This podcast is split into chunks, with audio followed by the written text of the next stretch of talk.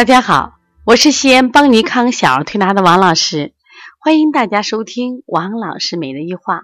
王老师每日一话是西安邦尼康小儿推拿咨询有限公司自二零一六年一月一日起向全社会开放的一档公益的育儿栏目。开设这档栏目的目的是想将我们每天做小儿推拿临床时的所感所悟。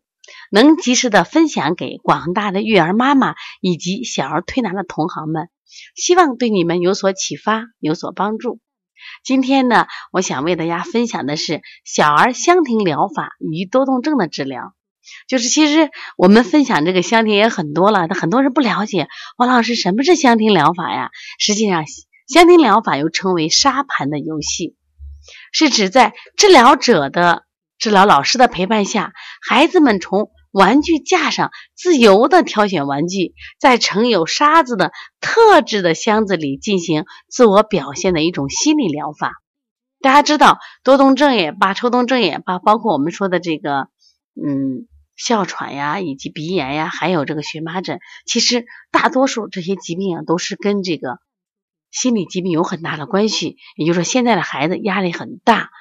啊，所以说引发这种疾病特别多。那么香庭疗法实际上就是孩子释放呃心理情绪的一个非常好的调理。我们临床中，呃，用中医的小儿推拿配合香庭疗法，在治疗多动症啊、抽动症上有很好的临床效果。我们这次也想借八月三十一号的论坛，啊，想给大家把这方面经验介绍给大家。今天呢，我也想分享一下我们调的这个香庭的这个案例给大家看看。那么香庭疗法，它是以香庭的游戏室、沙箱和陪伴者，就陪伴老师所营造的一个自由与受保护的空间里，就是我们这多动的患儿，他能自发的、自主的进行游戏，充分的表现他们的内心世界与情感，自由的宣泄情绪。这个程序呢，啊，过程一般都是这样子的，就是说，它是第一个，你先来感受沙子。我们引导这个孩子呢，把手放在沙子上，感受沙子的质地、温度、触感带来的感觉。我告诉你啊，小孩天生是喜欢沙子的，他们一见到沙子那种兴奋、那种快乐，是你想象不到的。然后呢，就引导他去用这个沙沙，就是我们说这个香亭室里边的玩具。那你可以在你的呃沙箱里做一个什么，想做什么都可以。那么作为陪伴老师呢，其实不需要给予任何指导。那么在这个整个的香亭产品的制作过程中，我们的陪伴师亲切的面微笑的陪伴着孩子。实际上，我们的多动症患者或抽动患儿，他们太需要这种陪伴了。就是我们的现在家长都忙得很啊，人在心却不配来陪伴孩子，甚至给孩子过多的压力，导致孩子得这种疾病。另外呢，孩子在做的过程中，他实际上他享受这种过程。那我们作为陪伴老师，就会在这个过程中跟他去沟通。来，你给我讲一讲你摆这个作品的想法啊，你为什么要摆这个呢？为什么要摆那个呢？我们跟他交流，让他来讲他的故事。这种陪伴、这种理解、这种关爱，让孩子呢释放更多的情感。最后呢，让他给自己的作品起一个名字啊！再最后呢，那我们把这个作品呢拍照存档，然后呢猜出作品。当然了，还是由他来出猜出这个作品，这也是非常重要的。那么一粒沙就是一个世界，沙子呢来源于自然，是千百年积淀的产物。玩沙呢，特别能唤起儿童儿时的记忆。给儿童提供一个亲近自然的机会，能唤醒孩子内在的那个小孩，保护孩子天真的童心。孩子用手感受沙子的存在，或抓，或捏，或戳，或扬沙，或让沙子从指缝细细的流下，或者把沙子撒在胳膊上，贴在脸上，弥补了他们触觉的缺。缺失满足了他们触觉外界的需要，沙子的流动性和可塑性为儿童、为孩子们提供了自由的想象与创造空间。那么，沙子的还原性也可以使不喜欢外露自己内心的孩子获得了安全感、安宁感、既保护了他们的隐私，也满足了他们宣泄自己的需要。沙子既柔且刚，既硬且软，可以扭曲，可以挺立。孩子们用手在沙箱中动沙的过程中，往往伴随着丰富的面部表情。当他们用力抓沙的时候，睁眉瞪眼。当看到沙子慢慢流下的时候，面部也变得舒缓起来。那么，孩子的情绪在玩沙的过程中得到了充分的宣泄和处理。所以说，对于孩子来说，做香亭就是玩沙子，就是做游戏。在这个制作过程中，他们找到了快乐。每一次从香亭室出来的孩子都面带笑容，这本身也是难得的一种收获。游戏是孩子们的天性，游戏本身就存在着治愈的力量。那么，本身香亭疗法，孩子在做的过程中就是一种治愈。以多动的儿童为。力香亭玩具能使他们专注于这个游戏，并把注意力聚焦在香亭时这一空间里，从而使他们的多动行为得到了控制。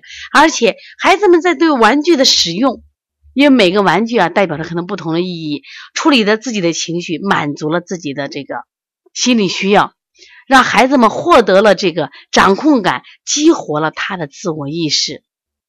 获得了心理平衡，所以说呢，我们在这个治疗这个多动啊、抽动这些孩子的时候呢，我们都是什么呀？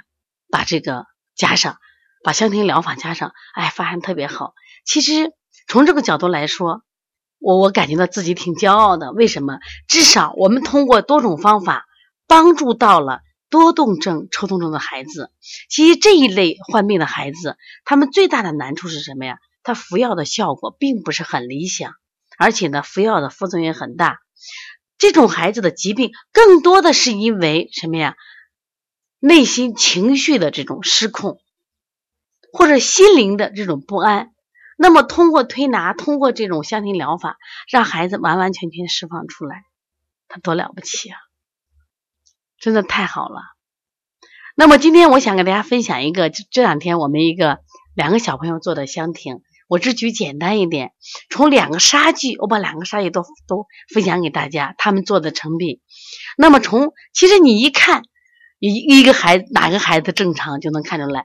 正常的孩子来百香亭的时候，他摆出的作品的内容是有主题的，一定是连贯的，而且呢，它一定是每一个就是产品之间，它一定是有关联的，里边是有故事情节的。那么今天呢，我给大家分享的是两个那个。就是台阶，同样的台阶的使用。那么这个男孩他台阶的使用，他你看到他用的非常巧妙，他做了一个沟通和连接。那么中间有什么呀？鸿沟，他用两个一样的台阶，然后中间架了个桥，把路连起来了。那么这样可以是这个什么呀？就是沟的两边的人通过这个。台阶通过这个桥梁可以什么呀？互相往来。他自己建了一个城市，叫尼莫的城市。你看，这建筑啊，包括非常有序，城市的这个交通也是非常有序的。底下的主次也很明显。那我们来看另外一个孩子，其实这个孩子就是一个多动症的这个患儿，就注意力非常涣散。那么大家看他摆的整个香亭，大家能看出来，就东西虽然也很有序，但是呢关联性是非常少的。我们现在主要你看一下这两个香亭的同样两个石柱的台阶，你看它的摆放，它的摆放，大家往那一看，嗯，没有关联。而且是跟前面的高楼大厦有关联吗？没有，跟后面的有关联的也没有关联。如果跟前面的有关联，好人可以上去，结果就是悬崖峭壁。所以说，同样两个沙具，你看，多这个正常的孩子摆的时候呢，他把它做成一个有用的东西了哦。那么这两个台阶加上这个木桥，变成一个什么呀？通道。可以让我们两个不同的地方的人通过这个桥梁可以互通有无，但是对于一个多动症的孩子，他注意力涣散，那么因此他把这两个桥台阶虽然放到这儿，确实没有任何的用途，没有实际的意义。这就是说，多动症的孩子他心神涣散，他的目标性是很差的。他的关联性是很差的，所以他做了很多事情，但是都是无意义的事情。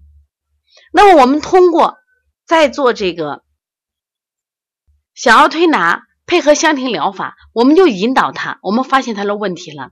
比如说，你看这孩子，我们发现不了问题，光知道这个妈妈讲，这孩子注意力不集中，啊，这个孩子心神涣散，你怎么能发现呢？通过香庭，通过香沙柜的这种玩具，它的摆放，我们看到哦，孩子问题出在这儿，他缺关联，那我们就可以引导他。我们说哦，我们把这个两个台阶，我们给他有意识的去什么呀？引导一下，他是不是就知道了？这就是一个注意力训练呀，这就是一个多动症的香庭治疗呀。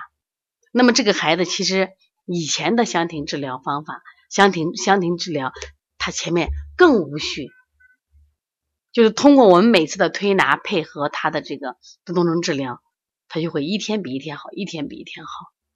所以希望大家，如果我们不管是家里有这样的患儿，还是我们小儿推拿的同行，未来你接到或者现在已经有这个多动症的孩子或者抽动症的孩子。我真的希望你把它接下来，就是我会把我们的临床经验告诉你，怎么去帮助这些孩子，让这些孩子注意力集中一点，让这些孩子不再抽动，让这些孩子也过上正常人孩子的生活，让这些孩子也获得正常的人格的健全的发展，让他的未来的生活更幸福。